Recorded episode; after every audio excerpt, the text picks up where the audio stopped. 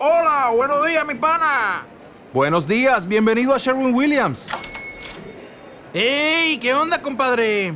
¿Qué onda? Ya tengo lista la pintura que ordenaste en el ProPlus app. Con más de 6.000 representantes en nuestras tiendas listos para atenderte en tu idioma y beneficios para contratistas que encontrarás en aliadopro.com. En Sherwin Williams somos el aliado del PRO.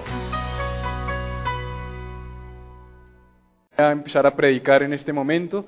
Y quiero recordarte que hace unos 15 días estuvimos desarrollando eh, una enseñanza fundamentada en un suceso una situación que se presentó en el mar de Galilea cuando Jesús subió a sus discípulos en una barca para que cruzaran al otro lado.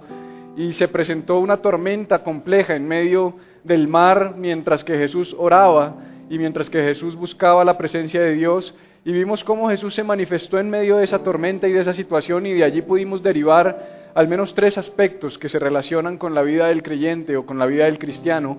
Y hoy quiero que retomemos y volvamos nuevamente a esa misma situación, a esa misma eh, experiencia que vivieron los discípulos juntamente con Jesús y para eso quiero invitarte a que me acompañes al libro de y vamos a leer de Mateo capítulo 14 versículos 22 en adelante dice enseguida Jesús hizo a sus discípulos entrar en la barca e ir delante de él a la otra riviera, entre tanto que él despedía a la multitud. Despedía a la multitud, subió al monte a orar aparte, y cuando llegó la noche estaba allí solo. Y ya la barca estaba en medio del mar, azotada por las olas, porque el viento era contrario. Mas a la cuarta vigilia de la noche Jesús vino a ellos andando sobre el mar. Y los discípulos viéndole andar sobre el mar se turbaron diciendo, un fantasma, y dieron voces de miedo. En otras palabras, gritaron. Pero enseguida Jesús les habló diciendo, tened ánimo, yo soy, no temáis. Entonces le respondió Pedro y dijo, Señor, si eres tú, manda que yo vaya sobre ti a las aguas. Y él dijo, ven.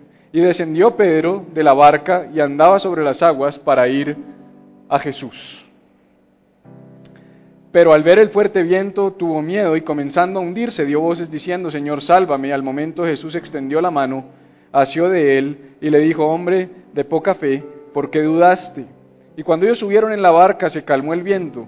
Entonces los que estaban en la barca vinieron y le adoraron diciendo, verdaderamente eres el Hijo de Dios. ¿Qué tal si me acompañas a orar, Padre?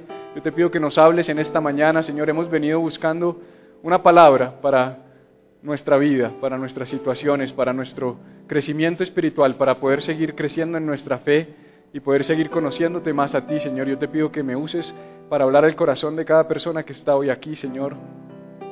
Que sea menos de mí, más de ti, y que podamos salir de este lugar fortalecidos, te lo pido en tu nombre, Jesús.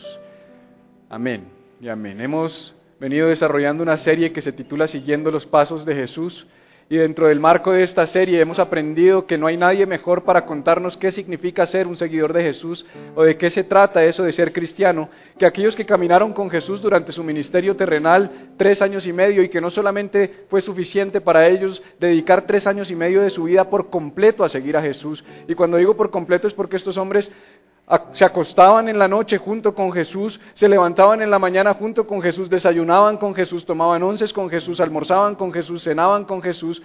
Todas las situaciones de su vida durante tres años y medio, sin excepción, fueron al lado de Jesús como una señal o una representación de que cuando seguimos a Jesús es todo o nada, es nuestra vida completa junto a Jesús, no solamente el domingo en la mañana, no solamente una reunión entre semanas, sino toda tu vida junto con Jesús, caminando con Jesús, rendido completamente ante Jesús. Y en el contexto de, esta serie hemos ido a diferentes situaciones y sucesos que se presentaron entre Jesús y sus discípulos y hemos visto cómo las dinámicas relacionales de Jesús con sus discípulos nos hablan a situaciones prácticas de nuestra vida hoy. Ahora yo quiero que hoy tratemos un tema interesante y el título del mensaje de hoy se llama No se trata de ti. Dile a quien tienes al lado, no se trata de ti. Míralo así bien a los ojos y hazle como con lástima, como con esa cara que uno le hace como, Ángela, no se trata de ti. Hazle así, no se trata de ti. Silena, Tampoco se trata de mí. No se trata de ti. Negro, no se trata de ti. Y, y para esto yo quiero tal vez antes de, avanzar en, en el mensaje y de desarrollar lo que tengo por desarrollar dentro del mensaje, quiero contarte un poco una historia. Perdón, quiero contarte una historia. Y y tiene que ver con algunas dinámicas que yo enfrenté durante algún momento de mi vida por un trabajo en el que tuve, solía viajar todas las semanas, sin excepción. Me, me montaba o los lunes en la mañana o los martes en la mañana en un avión rumbo a la ciudad de Cali y volvía generalmente o el viernes en la noche o el sábado muy temprano. Y esto fue una dinámica que duró prácticamente dos años de mi vida. Todas las semanas, todas las semanas de mi vida hacía la misma rutina. Me levantaba el lunes en la mañana para ir a trabajar o el martes en la mañana, a veces iba a la oficina aquí en Bogotá el lunes y tomaba el primer vuelo, vuelo de 5 o cinco y media de la mañana. Llegaba a la ciudad de Cali, tomaba un transporte, llegaba al hotel, dejaba mis cosas y empezaba mis reuniones hasta el final de la semana, semana tras semana, durante dos años. Y me acuerdo mucho que me encontraba con personas que me decían, oiga, usted viaja un montón, ¿no? Porque pues tú sueles poner que estás viajando, o la gente se entera que estás viajando, le preguntaban a Cata dónde está Felipe, siempre estaba viajando, dos años viajando, lejos de mi familia, solamente los veía a ellos eh, los fines de semana, y eso porque me estaba especializando, llegaba del avión, llegaba del aeropuerto de Bogotá y me iba a la universidad generalmente a hacer mi especialización, y la gente normalmente te dice que era delicia, yo quisiera ese trabajo, qué rico viajar, y tú dices, si supieras, si supieras lo que es durante dos años esa rutina y esa dinámica, salir hacia el aeropuerto a las 4 de la mañana, llegar al aeropuerto, tener que hacer la sala de espera, chequearte, esperar, subirte al avión, que se retrase el vuelo, eh, que te bajen del avión, dinámicas que se repiten una y otra vez. Y para mí era absolutamente tedioso y harto realmente enfrentar semana tras semana estos viajes. Pero pasó algo interesante y es que en medio de mis viajes a Cali, ya sabiendo que no iba a volver porque me iban a promover y iba a encargarme ahora de una zona diferente, iba a manejar la zona de Bogotá, y teniendo esto en mente, dije, yo quiero traer a mi familia a Cali, a donde vengo dos, dos años, donde llevo viniendo dos años a conocer, pero no he podido venir con ellos. Y saqué un espacio, saqué un tiempo, una semana, recuerdo, en la que conseguimos una casa muy bonita en el sur de Cali y me traje a mi familia y de repente ese mismo trayecto, ese mismo viaje, esa misma dinámica y esa misma rutina que enfrenté durante dos años cambió por completo.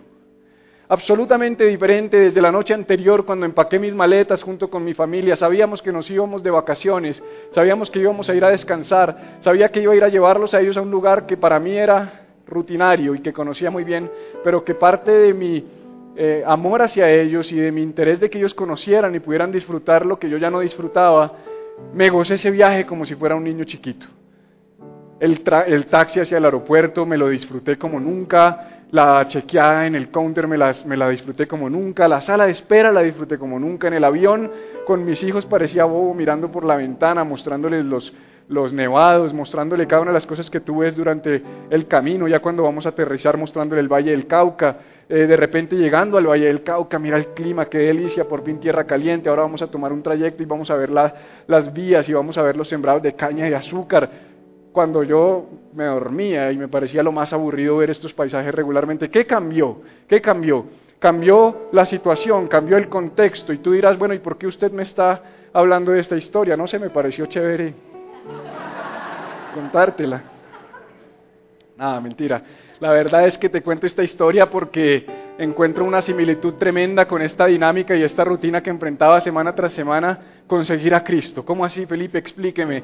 Pues yo no sé si tú eres consciente y llevas lo suficiente el suficiente tiempo siguiendo a Jesús como para darte cuenta que en ocasiones seguir a Jesús es como esos dos años de tedio, pero en ocasiones seguir a Jesús es como ese fin de semana o esa semana maravillosa.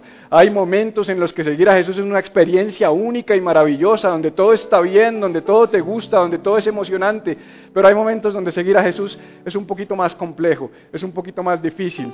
Yo he tenido momentos de valle, he tenido momentos de pico, he tenido momentos difíciles, he tenido momentos fáciles, y es más, al mismo Jesús que yo sigo y que tú sigues, en ocasiones yo te puedo preguntar cómo estás y tú decir bien.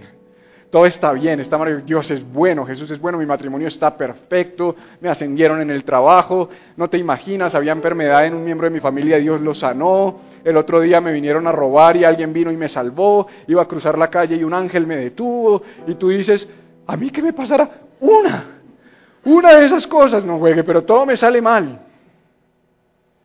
¿Cuál es el Jesús al que tú sigues entonces? ¿Cuál es la diferencia? Pues te tengo una noticia hoy, es el mismo Jesús. Es el mismo Jesús, los mismos discípulos que estuvieron en la barca unos minutos antes o unas semanas antes estaban en el monte de transfiguración viendo la gloria de Dios y luego estaban en medio de una tempestad. Es el mismo sube y baja, es el mismo Jesús, es el mismo viaje a Cali semana tras semana, pero de repente algo cambia. De repente hay situaciones que cambian y así pasa con seguir a Jesús. Y quiero decirte que seguir a Jesús es como una montaña rusa, definitivamente es como una montaña rusa. En ocasiones es muy, muy emocionante, pero en otros momentos es muy difícil. ¿Y sabes qué? Pudiera ser que para esa persona, para la que todo está muy bien, su vida no está muy bien. No sé si me, entiendes lo que te digo. Pudiera ser que su vida no está en orden. Pudiera ser que no es la persona más juiciosa, pudiera ser que no es el que más ora, que no es el que más ayuna, que no es el mejor cristiano y todo le sale bien.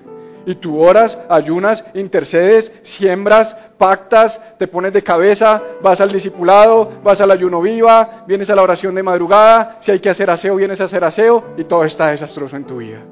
Porque por alguna razón también tengo que decirte que seguir a Jesús no se trata de ti. Seguir a Jesús no se trata de tu comportamiento. Seguir a Jesús no se trata de lo que tú puedas o no puedas hacer. De alguna manera nos han sembrado una noción errónea de que seguir a Jesús depende de nuestras buenas acciones. Ah, ¿estás, estás con enfermedad? ¿No será que estás pecando? Ay, te echaron del trabajo, ¿no será que dejaste de diezmar? Ah, pero estás mal con tu esposa, ¿no será que eh, algo no está bien en ti? Y sí, yo creo en la ley de la siembra y la cosecha y yo creo en la aplicación de principios, pero tengo que decirte que en ocasiones, a pesar de la aplicación de los principios correctos, las cosas no pueden salir o no necesariamente van a salir como tú esperas o como tú quieres en tu vida. ¿Alguien se siente identificado con eso? Bueno, también, si quiere aplaudir.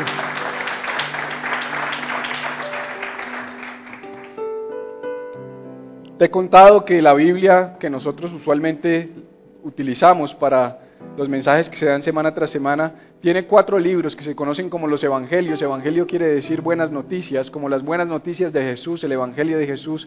Está relatado por cuatro evangelistas, cuatro hombres que plasmaron y escribieron la vida de Cristo en esta tierra y las historias que enriquecen nuestra vida salen de estos cuatro evangelios mayoritariamente cuando se trata de ver cómo se comportó Jesús, cómo vivió Jesús, qué pasó con Jesús, cómo fue la muerte de Jesús, cómo fue la resurrección de Jesús, cuáles fueron las instrucciones y las enseñanzas de Jesús.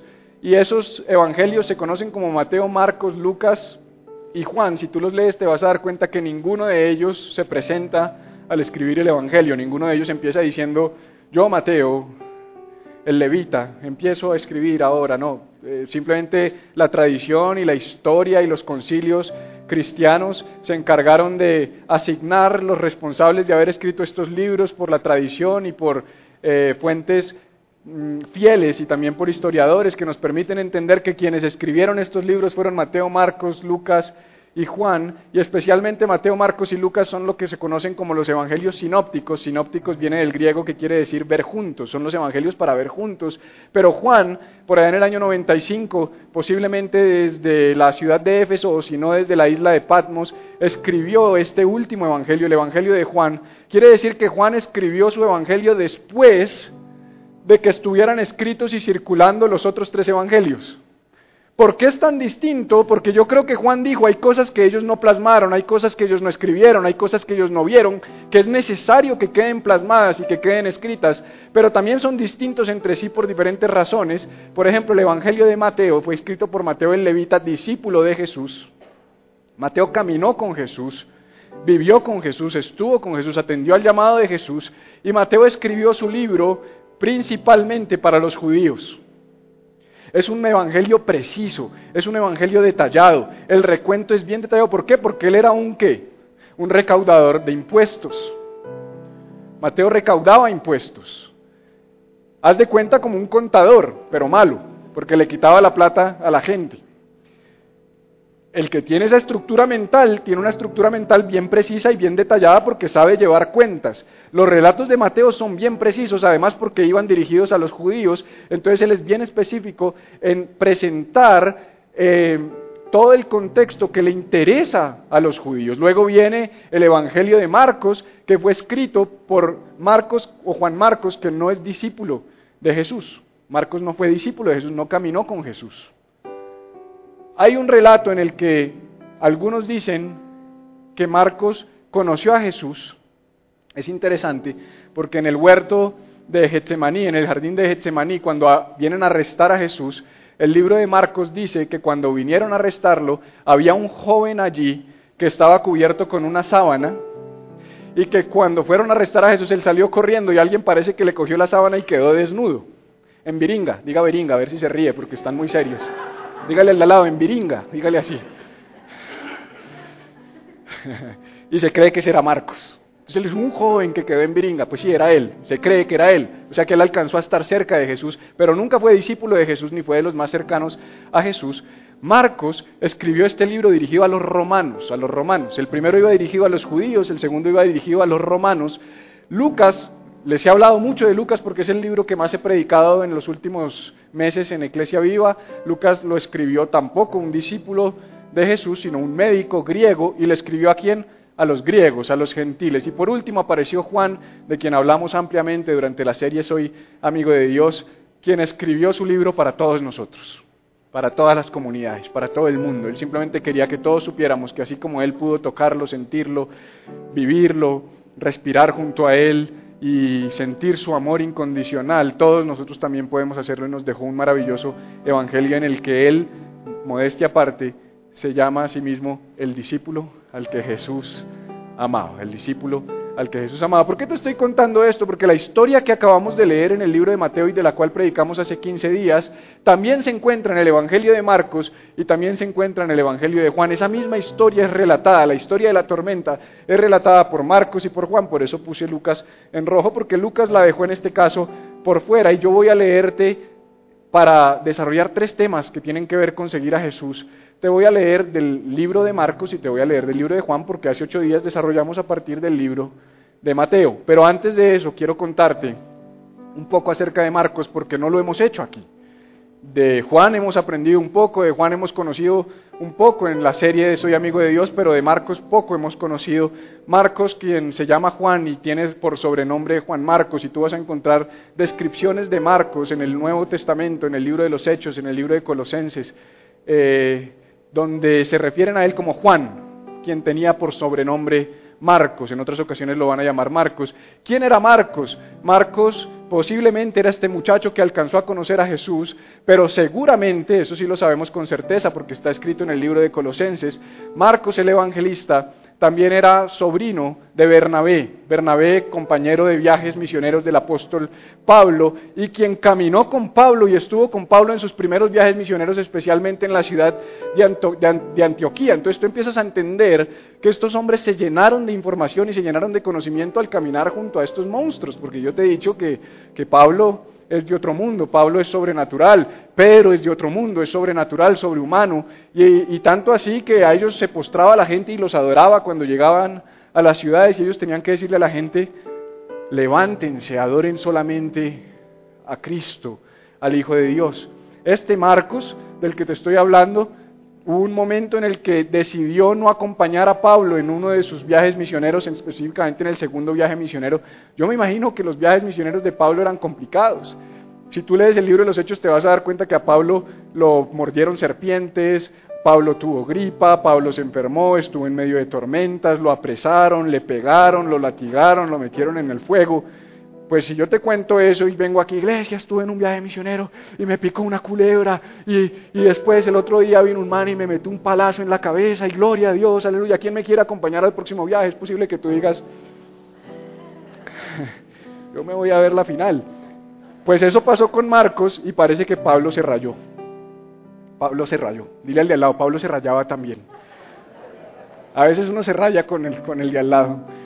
Y Pablo se rayó con Marcos y se rayó con Marcos y se peleó con Bernabé. La famosa pelea entre Pablo y Bernabé, dos grandes apóstoles.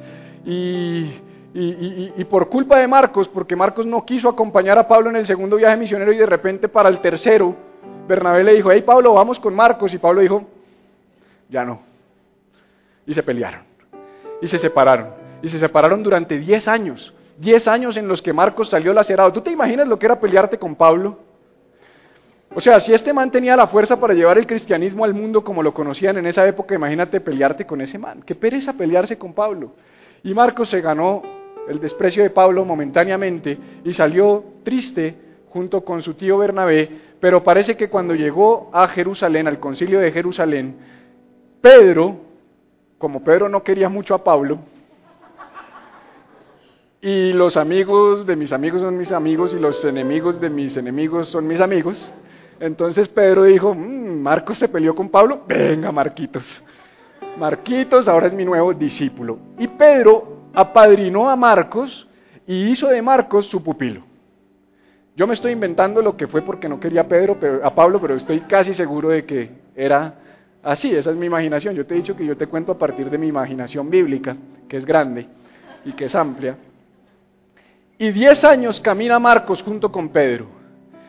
Y se cree, la mayoría de los estudiosos bíblicos y teólogos en el mundo coinciden con esta postura que te voy a decir, que el Evangelio de Marcos pudiera bien mejor llamarse el Evangelio según San Pedro, porque tiene la influencia teológica de Pedro. Cuando tú lees el relato teológico de Pedro en el libro de los Hechos, cuando él tuvo el encuentro con Cornelio, cuando Dios lo llamó a que bendijera a la familia griega, a la familia que no era judía, y él habla de la teología de Jesús y tú lo comparas con el libro de Marcos, te vas a dar cuenta que es la misma teología de Pedro.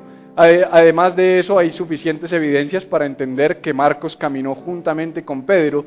¿Y por qué es interesante esto? Bueno, primero por cultura general, porque los cuatro evangelios marcan y, dibujan nuestra fe. Y como me lo decía Robin el otro día, entender esto me va a hacer tener, me va a llevar a que tenga que leer nuevamente el libro de Marcos, porque leerlo sabiendo que está influenciado por Pedro cambia completamente la película. Y tú vas a ver por qué hoy es importante que conozcamos esto, porque el tercer punto del que te voy a hablar hoy se apalanca y se fundamenta en el hecho de que este libro, el Evangelio de Marcos, fue escrito o influenciado principalmente por la predicación y eh, el relato de la historia de Jesús por parte del apóstol Pedro, que fue otras, entre otras el apóstol más importante. Sabes que los cuatro relatos de los evangelios que tienen la lista de los doce apóstoles, porque los doce apóstoles aparecen nombrados uno a uno en los cuatro evangelios, en los cuatro, el primero de la lista siempre es Pedro, aún en el de Juan, aún en el de Juan, que Juan tenía un poquito de, de ego inflado. Eso es problema de los Juanes. Aquí hay varios así, pero los Juan creen que son, ¿no? Y hasta Juan reconoció que Pedro era el primero de la lista. Y Pedro como primero de la lista Pedro como el más influyente dejó este evangelio. Y sabes que yo siempre me pregunté por qué Pedro no escribió un evangelio. Si Pedro era tan impulsivo, si Pedro también siempre quería figurar, si Pedro siempre quería presentarse. Y la respuesta te la voy a dar ahorita al final, o al menos lo que yo creo. También debo decirte, porque la Biblia es hermosa y es espectacular, que tú cuando lees en el libro de Colosenses y cuando lees en las últimas cartas de Pablo, te vas a dar cuenta que los últimos dos o tres años de Pablo, de Pablo, él mandó llamar a Marcos. Eso es espectacular, porque él lo mandó lejos 10 años y algo pasó dentro de él que él dijo, yo no me puedo morir con cuentas pendientes, yo no me puedo morir habiendo hecho daño a este muchacho. Y manda llamar a Marcos, y Marcos viene y pasa los últimos años del apóstol Pablo juntamente con él, y Pablo lo honra y lo exalta dentro de sus escritos en las últimas cartas. Esto es bien bonito porque habla de cómo la transformación que el Espíritu Santo hace en, cada uno de nosotros nos lleva a que el Felipe de hoy no es el mismo Felipe de hace 10 años y el Felipe de hoy no, no es el mismo Felipe que voy a ser en 10 años. En otras palabras, yo no sé tú cómo estás hoy, pero quiero decirte que hay esperanza, quiero decirte que más adelante vas a cambiar, vas a ser transformado, vas a ser diferente. Si el Espíritu Santo está trabajando en tu vida, vas a ser distinto. Hay cosas de tu carácter con las que tú no te sientes cómodo y no te sientes bien tranquilo. Pablo hay cosas que no le gustaban de él porque cuando escribió el libro de Romanos dijo, porque hacer el bien que quiero no puedo, el mal que no quiero, eso hago miserable de mí, ¿quién me librará de este cuerpo de muerte? Después ese Pablo no dejó cuentas pendientes, no dejó saldos pendientes. ¿Qué dijo? ¿Cuáles fueron las últimas palabras de Pablo? Las encuentras en el libro de Segunda de Timoteo.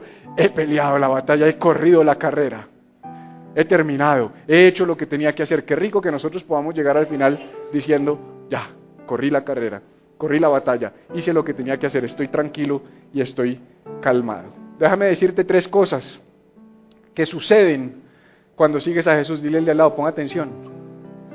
Ponga atención, dígale a Laura así, que dígale, ponga atención. ¿Quieres que te diga las tres cosas que yo creo que suceden cuando seguimos a Jesús o no? Solo como dos o tres personas quieren que se las diga. Ingeniero, ¿dónde está? Daniel, ¿dónde está la sillita negra? Si me traen la sillita negra, eh, allá, por favor, gracias. Gracias, gracias, Kike. Eso empezó. Nuevo voluntario en Iglesia Viva, un aplauso. De hecho, quiero bendecir la vida de los voluntarios que empezaron a servir hoy, que vi varios de ustedes que están sirviendo hoy nuevos. ¿Qué tal si le das un aplauso a Dios por la vida de ellos?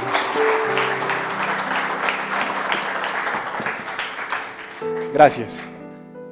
No sé por qué, pero estoy un poquito cansado. Bien, eh, te voy a decir tres cosas que yo creo que, que nos revela este, este, esta historia acerca de seguir a Jesús.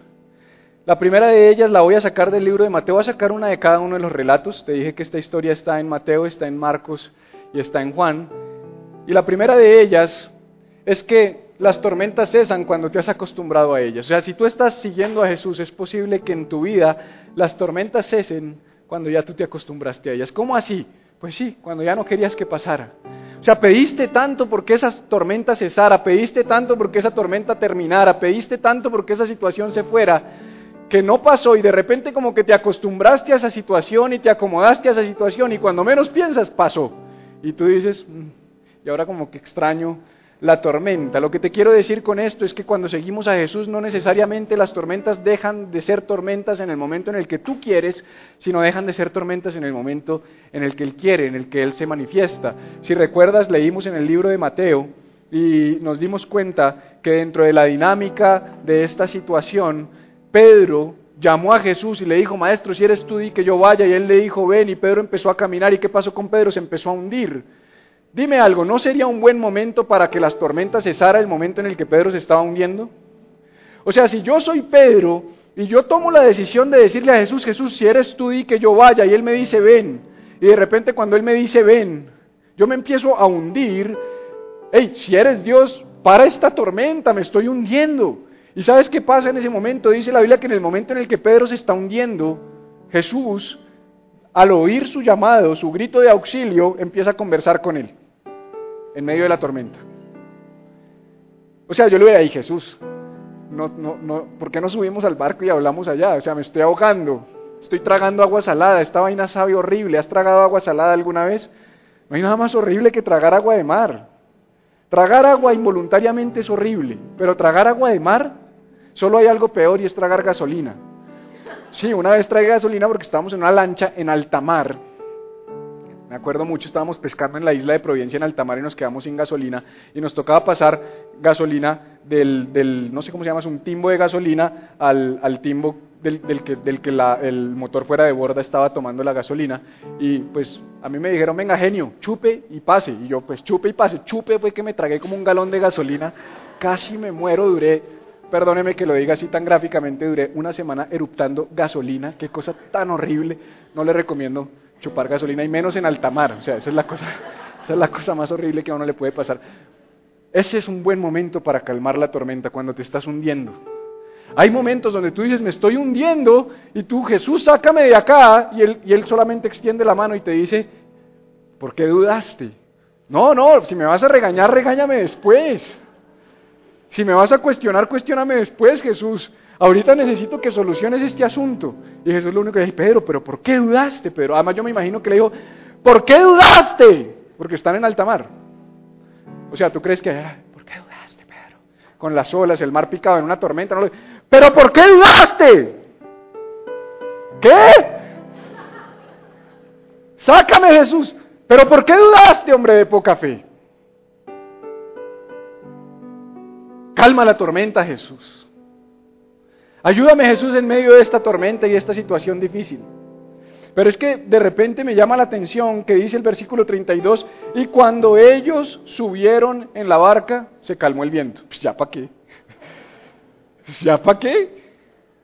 O sea, yo me imagino que Pedro dijo, pero ya para qué. ¿Es en serio? ¿Te estás burlando de mí? O sea, yo hubiera preferido que siguiera la tormenta hubiera empujado a otro de los discípulos al agua o alguna vaina así. Pero se calmó la tormenta cuando ya Pedro se llevó la peor parte. Cuando Pedro se chupó lo peor, se acabó. Cesó la tormenta. De repente Jesús se subió a la barca. Y Jesús, ¿no hubiera sido mejor que lo, lo hicieras allá abajo? Yo no sé si te ha pasado, pero a mí me ha pasado. Hay situaciones que cesan cuando ya se me había olvidado que tenía esa situación. No porque no exista la situación, sino porque me acostumbré a ella. Porque de alguna manera se volvió normal en mi vida. Pero hay ocasiones donde el foco está tan puesto en la tormenta que es imposible que tú puedas salir de ella. Y cuando puedes poner tus ojos en Jesús, de repente la tormenta cesa. Porque Dios es especialista en obrar, de repente. Yo no sé cuál es la situación que tú has estado enfrentando, yo no sé cuál es la situación que tú estás viviendo, yo no sé cuáles son los problemas que tú has estado enfrentando en tu vida, pero yo quiero decirte que aun cuando estés inmerso en la tormenta, aunque sientas que te estás ahogando, aunque sientas la dificultad, aunque sientas los problemas, aunque venga el viento y te pegue en la cara, aunque vengan las olas y te peguen en la cara, si tú estás con Jesús y Jesús está en medio de esa situación, ten fe, ten paz, descansa, porque de repente, cuando menos lo pienses, te aseguro que la tormenta va a cesar. Cuando tú menos lo pienses, Él se va a manifestar, te va a parar en tierra firme y va a dejar que la tormenta deje de golpear tu vida.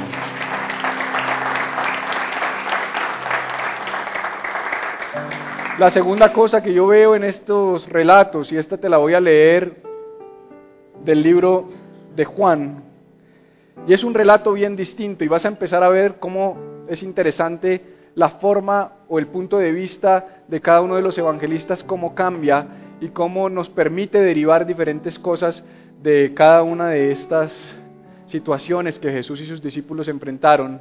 Pero cuando tú estás siguiendo a Jesús, es posible, es posible que llegues a tu destino, que llegues a la otra orilla que llegues al lugar al que tú esperas llegar de repente. Diga de repente. En otras palabras, cuando tú menos lo esperas. Una cosa, escúchame, una cosa es que cese la tormenta, otra cosa es que tú llegues a tu destino. En ocasiones, tú estás inmerso en una tormenta y tú quieres que cese la tormenta y se te olvida que tú no quieres que cese la tormenta, sino que la tormenta fue un distractor para impedirte llegar a tu destino pero ellos realmente más que querer que la tormenta cesara, querían era llegar al otro lado, porque ellos se subieron a la barca para llegar al otro lado.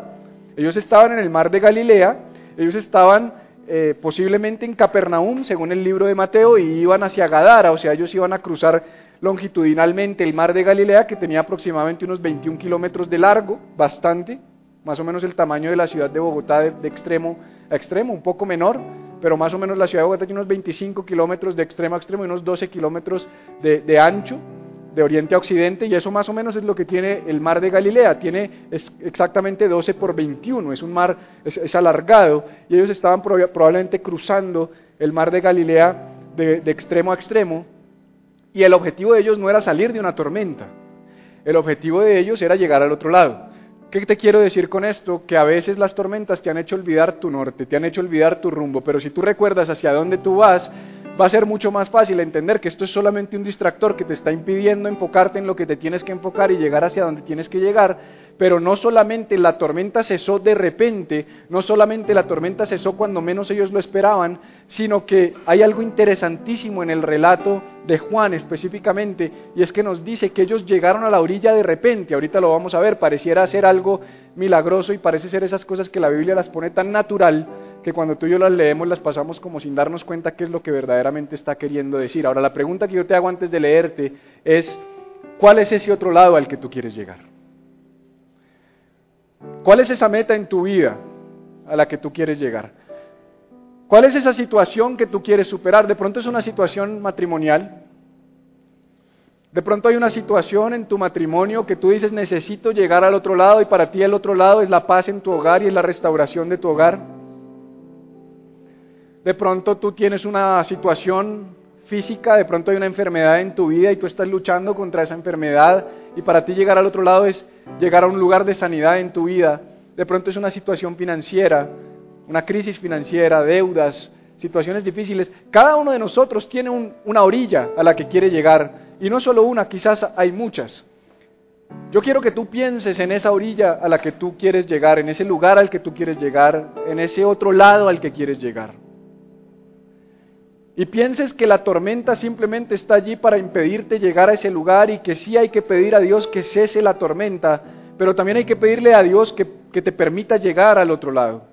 Y hay una verdad aquí bien profunda en el Evangelio de Juan, en el capítulo 6, te lo voy a leer, dice así.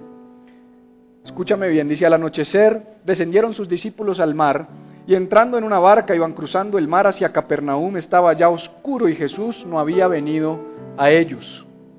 Y se levantaba el mar con gran viento que soplaba. Cuando habían remado, diga remado, cuando habían remado como 25 o 30 estadios, entre 4 y 5 millas, entre 5 y 6 kilómetros, ¿has remado alguna vez? ¿Alguno de ustedes ha remado? Uy, es duro remar. Es duro remar. Tú te cansas de remar. ¿Has remado en contra de la corriente? Remar contra la corriente cansa, es duro, es una, es una tarea dura, hay que tener técnica, hay que tener resistencia. Si uno no mete bien el remo, ese remo hace, mucha gente lo mete así como así, y, eso pasa y no hace nada. Tienes que meterlo por la cara, no tengo ni idea cómo se llama, pero la, la, plan, la plana para que haya para que impulse, para que haya resistencia, pero obviamente eso genera resistencia en el agua y te toca, te toca esforzarte para que para que eh, la lancha o el kayak o lo que sea que tú estés eh, maniobrando avance. La pregunta es, eh, los discípulos estaban remando para llegar al otro lado. Y dice que remaron cerca de 5 o 6 kilómetros. Pero cuando uno calcula el tiempo que ellos duraron remando mirando los tres evangelios, uno podría concluir que ellos más o menos estuvieron remando aproximadamente unas 4 o 5 horas entre el tiempo en el que Jesús los dejó en la orilla y la hora en la que dice que Jesús dijo, mm, están en la tormenta, voy a ir, pasaron cuatro o cinco horas. Cuando tú calculas que en cuatro o cinco horas avanzaron solamente cuatro o cinco kilómetros, quiere decir que estaban andando a menos de un kilómetro por hora. Doce mechudos remando en el mar de Galilea y no lograron avanzar sino a un kilómetro por hora. Men, qué desgaste. La pregunta es, ¿será que tú has estado remando incansablemente y sientes que solamente vas avanzando a un kilómetro por hora? ¿Será que has llegado a un punto en tu vida en el que tú dices, yo ya no puedo remar más? Yo realmente ya no aguanto más, yo ya no puedo remar más, yo ya estoy cansado de esta situación. Acuérdate que te pregunté cuál es la orilla a la que tú quieres llegar. Si has estado remando para llegar a esa orilla, si has estado trabajando para llegar a esa orilla, la pregunta que yo te hago es, ¿también te encontrarás en ese punto de cansancio y de desgaste en el que dices, yo ya no sé si yo pueda remar más. Es una situación y es una conversación que tengo con muchos de ustedes semana tras semana, donde me dicen estoy cansado, no sé si pueda continuar, no sé si pueda seguir, yo ya no sé qué más hacer, yo lo he intentado todo, yo he dado todo por este matrimonio, yo he dado, todo por rescatar este matrimonio, yo he dado todo por eh, acercarme a mis hijos, yo he dado todo por este trabajo, yo he dado todo por este proyecto de vida, yo he dado todo para sacar esta empresa de la quiebra. No sé cuál es ese otro lado pero ¿no será que has estado remando y remando y remando y remando y remando y estás cansado? Ahora yo veo algo interesante aquí, porque dice que cuando habían remado como 25 o 30 estadios, 5 a 6 kilómetros, vieron a Jesús que andaba sobre el, perdón, sobre el mar y se acercaba a la barca y tuvieron miedo. Si alguien me regala agua, un alma caritativa, un voluntario de esta casa, uno de los de camiseta gris nueva, de esas camisetas bonitas, grises, nuevas, bonitas, gracias. Y tuvieron miedo, mas él les dijo, yo soy, no temáis, ya hablamos de esto y ya entendimos que acá les estaba diciendo, yo soy Dios, yo soy Yahweh, yo soy el que soy, yo soy Jehová, yo soy el Dios Todopoderoso. Entonces ellos con gusto le recibieron en la barca, pues gustosamente dijeron, es Jesús. ¿Y qué dice? La cual llegó, ¿cuándo? Enseguida a la tierra donde... A ver, ponte conmigo por un instante. Ponte conmigo por un instante. Estos hombres estaban cruzando el mar de Galilea sin importar dónde estaban, hacia dónde iban, porque no hay, no, hay, no hay un común acuerdo entre los tres evangelios exactamente de dónde estaban y hacia dónde iban, sabíamos que estaban en una orilla y iban a otro, te puedo decir por lo menos que las orillas del mar de Galilea estaban a 12 kilómetros una de otra o a 21 kilómetros. En otras palabras, si estaban a 12 kilómetros y habían romado entre 4 y 5 kilómetros, no iban ni siquiera por mitad de camino, ¿de acuerdo? Y si iban longitudinalmente, como yo creo, no iban ni siquiera a una tercera parte del camino, después de remar incansablemente. Y de repente aparece Jesús, se sube a la barca, soy yo, no teman, y llegaron a la otra orilla. Enseguida, de repente, dice otra versión. Inmediatamente, dice la versión, eh, la English Standard Version. Inmediatamente llegaron. They immediately arrived to the other side. Inmediatamente llegaron. Gracias, Miguel. Gracias. Dios te bendiga, Miguel.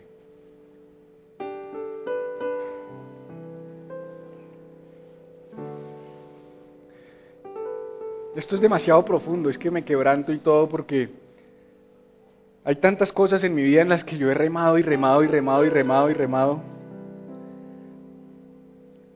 Y remo y remo y no avanzo. Y de repente lo dejo a él que haga el asunto y llegué. Llegamos. En serio, llegamos.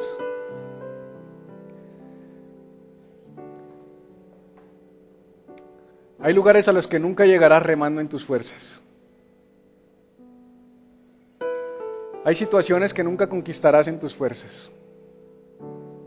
Hay orillas a las que tú estás esperando llegar y estás convencido de que tú tienes el brazo que se requiere para remar y remar.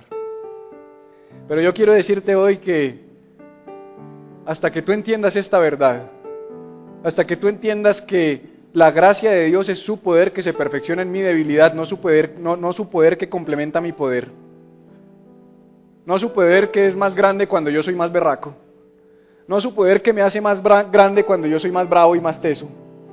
Si no es como dijo el apóstol Pablo, diga el débil, fuerte soy. Es su poder que se perfecciona en mi debilidad. Es su gracia la que me empodera. Es su amor el que me capacita. Es su fuerza la que me lleva. Por eso por eso tenemos ese versículo del libro de Zacarías allá atrás que dice, no es, no es por el poder ni por la fuerza, sino por mi espíritu, dice el Señor de los ejércitos celestiales. Para que no se nos olvide que no se trata de nosotros, que no se nos olvide que no somos nosotros, que puedes remar todo lo que quieras, que puedes incansablemente darle y darle y darle y darle y darle y darle y darle, pero lo único que va a pasar es que vas a llegar a la mitad del camino, si mucho, a una tercera parte del camino y cuando cuando menos pienses vas a estar cansado y reventado y desgastado, pero cuando tú entiendes eso, que se trata de soltar los remos y dejarlo a Él, que se suba tu vida, que calme la tormenta y que de repente puedas llegar al otro lado, todo cambia. Yo no sé cuál es la situación que estás enfrentando, pero tal vez lo que tú tienes que hacer hoy es decir, no puedo. Definitivamente, Señor, yo no puedo. Definitivamente yo no soy capaz. Definitivamente yo no tengo las fuerzas para llegar. Definitivamente me, declaro incompetente. Te necesito, Señor. Sin ti no lo puedo hacer. Sin ti nunca lo voy a poder lograr. Porque hay tormentas en tu vida que no van a cesar y hay orillas a las que tú quieres llegar que no vas a conquistar hasta que tú permitas que Jesús ponga un pie en tu barca.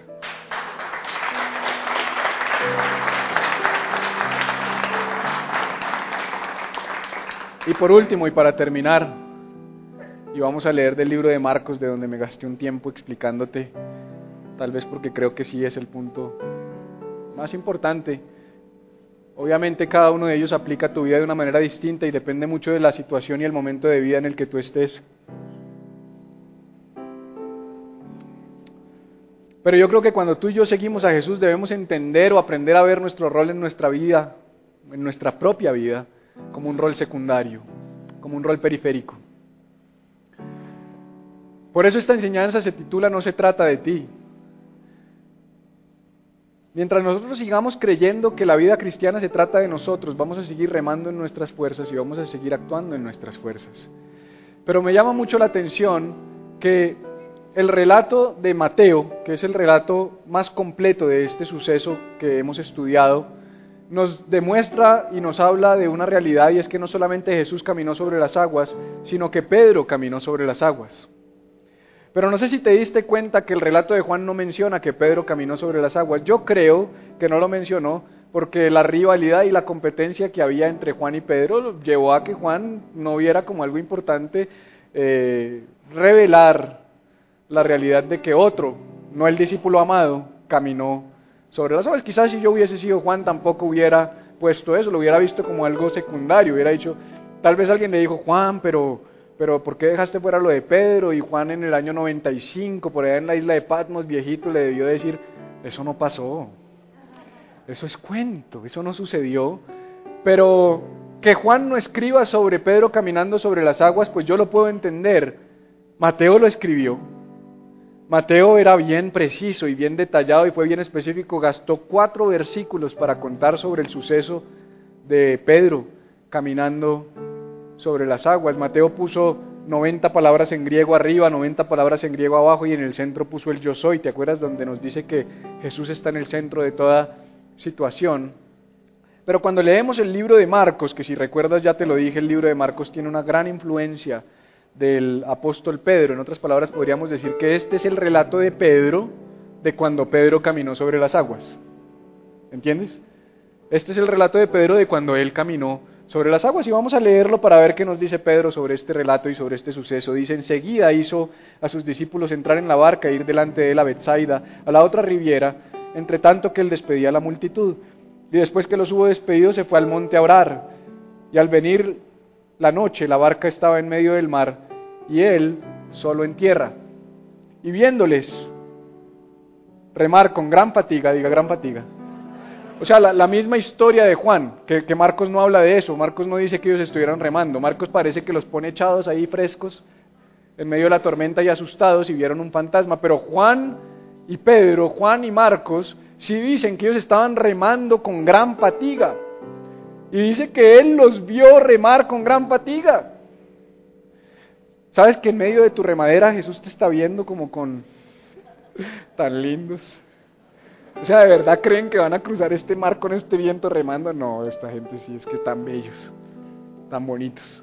Porque dice que viéndole remar con gran fatiga, porque el viento les era contrario, cerca de la cuarta vigilia de la noche vino a ellos andando sobre el mar. ¿Y qué? ¿Qué? O sea, Jesús los vio remando con gran fatiga y les quería pasar por el frente. Ey, no sea rabón, ¿de verdad? No, no, en serio. O sea, ponte a ver esto. Eh, eh, estos tipos remando mamados. Y Jesús lo que quería hacer era...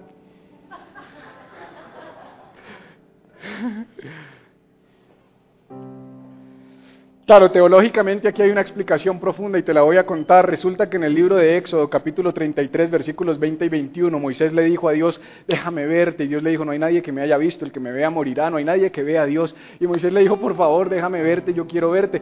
Y Dios le dijo, nadie puede verme, el que me vea va a morir, es imposible que alguien vea a Dios y se mantenga con vida. Y Moisés, por favor, Señor, porque los amigos de Dios en la Biblia eran como niños chiquitos, por favor, Señor, déjame verte, yo quiero verte. ¿Y qué le dijo Dios? Bueno, va, está bien, Moisés qué cosa tan brava, qué man para fregar. Vamos a hacer una cosa, métete en esa cueva. Cuando yo vaya a pasar, yo te voy a tapar la cara, voy a pasar y cuando haya pasado el frente, te voy a quitar la mano y voy a dejar que veas mi espalda.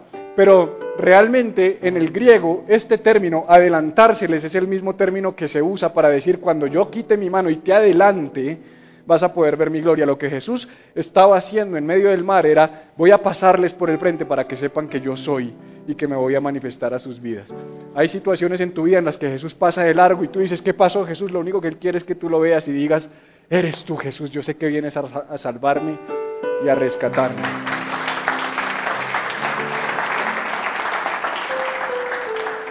Viéndoles ellos andar sobre el mar, pensaron que era un fantasma y gritaron porque todos le veían y se turbaron, pero enseguida habló con ellos y les dijo, tened ánimo, yo soy, no temáis. Y subió a ellos en la barca y se calmó el viento y ellos se asombraron en gran manera y se maravillaban porque aún no habían entendido lo de los panes por cuanto estaban endurecidos sus corazones. Yo no sé si tú notaste algo aquí. Yo no sé si tú te das cuenta de algo aquí. Pero a mí me llamó tremendamente y profundamente la atención que aquello que Mateo relató con gran detalle y que Juan por quizás envidia o, o rivalidad decidió omitir, Pedro, Pedro, el que caminó sobre las aguas, le dijo a Marcos, omítelo. ¿Tú crees que si yo fuera Pedro lo hubiera omitido? o sea, perdóname, si tú mañana me invitas a Peñaliza y yo camino en tu piscina, no solamente me voy a asegurar de que eso esté grabado en, video para subirlo a YouTube, sino que cada ocho días, dentro de cualquier espacio que tenga en alguno de mis mensajes, me voy a asegurar de decir, mm, el Espíritu Santo me está recordando aquel día en el que caminé sobre la piscina. Y me acuerdo cuando yo pisé y puse la, la, planta de mi pie en el agua, y yo tengo tanta fe que se sintió rígida y empecé a caminar, cada ocho días te lo diría. Escribiría un libro sobre el día que caminé en la piscina de Peñaliza. Me daría un bestseller que dijera caminando sobre la piscina. ¿O no lo harías tú? Pero Pedro, el Pedro que siempre quería protagonizar, el Pedro que siempre quería ser primero, el Pedro que cortó la oreja de Malco, el Pedro que siempre estaba listo para la batalla, el Pedro que le dijo, Señor, yo te seguiré donde tú vayas, yo iré a donde tú vayas, yo iré hasta la muerte contigo. Ese Pedro sanguíneo, ese Pedro que siempre quería ser el centro de atención, de repente, en sus últimos años, hablando con Marcos, diciéndole qué dejar registrado y qué no dejar registrado en su evangelio, decide omitir el punto que para él podría haber sido el punto central de la historia porque entendió algo que tú y yo necesitamos entender hoy. ¿Qué será lo que nos está diciendo Pedro? ¿Qué será lo que él nos quiere decir por medio de esta historia? Yo creo firmemente que lo que entendió Pedro y lo que él nos está queriendo decir es que la vida cristiana, es que seguir a Cristo no se trata de ti, sino que se trata única y exclusivamente de Él.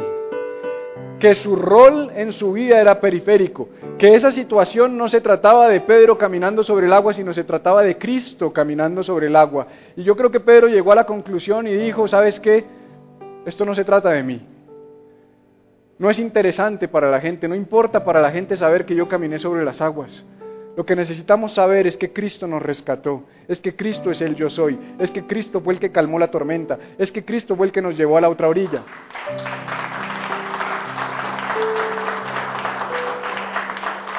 Seguir a Cristo implica reconocer que nuestro rol en nuestra propia vida es periférico. La pregunta es, ¿eres el centro de tu vida? ¿Continúa siendo el centro de tu vida a pesar de llevar unos años siguiendo a Jesús? Puede que lleves poco, lleves un día, dos días, puede que recién vengas hoy por primera vez. También tengo que decirte, si vienes hoy por primera vez y si nunca habías estado en una iglesia cristiana, que el cristianismo no se trata de nosotros, se trata de Él que vivimos en un mundo que ha puesto a Cristo en el centro y al, perdón, al hombre en el centro y, y, a Cristo alrededor como algo periférico ayudándonos a conquistar nuestros sueños.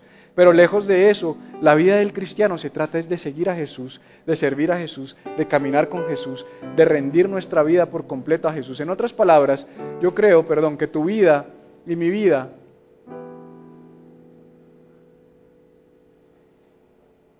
¿Dónde está Daniel?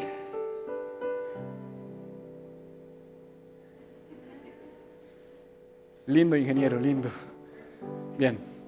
Dios no es parte de tu historia, tú eres parte de la historia de Dios. Yo quisiera cerrar con esa frase. Dios no es parte de tu historia, tú eres parte de la historia de Dios. Somos tan egoístas que en ocasiones creemos que es que cuando Cristo llegó a mi vida, no, Cristo no llegó a tu vida. Sí, teológicamente sí. Arrepentidos porque el reino de los cielos se ha acercado, pero Él no llegó a tu vida. Él se manifestó para que tú llegaras a la de Él, para que tú vivas en función de Él, para que tú te rindas por completo a Él. ¿Cuál creo yo que es el propósito de la vida del ser humano? Seguir a Jesús. Yo no creo que sea otro. ¿Por qué te lo digo con tanta certeza? Porque cuando Jesús le enseñó a sus discípulos a orar, ¿qué les dijo? Hágase tu voluntad, venga a nosotros tu reino. ¿Y cómo dijo él que debía hacerse su voluntad? Como en el cielo, en la tierra. ¿Y cómo es la voluntad en el cielo? La puedes ver en Apocalipsis capítulo 21 y, capítulo 22 que nos habla del cielo. Dice que no habrá sol, no habrá luna, sino que el Cordero será la lumbrera que lo ilumine todo. Si en el cielo Jesús va a ser la luz que lo ilumina todo, en la tierra Jesús debe ser la luz que lo ilumine todo en tu vida y en mi vida. Si aprendemos a vivir un rol secundario dentro de nuestro cristianismo, creo que vamos a ser mejores cristianos si entendemos que no se trata de nosotros, sino que se trata de Él, y si logramos rendir nuestra vida por completo a Él y entender que Él, Él es el centro de todo, yo te aseguro que tu vida y mi vida van a ser muy distintos.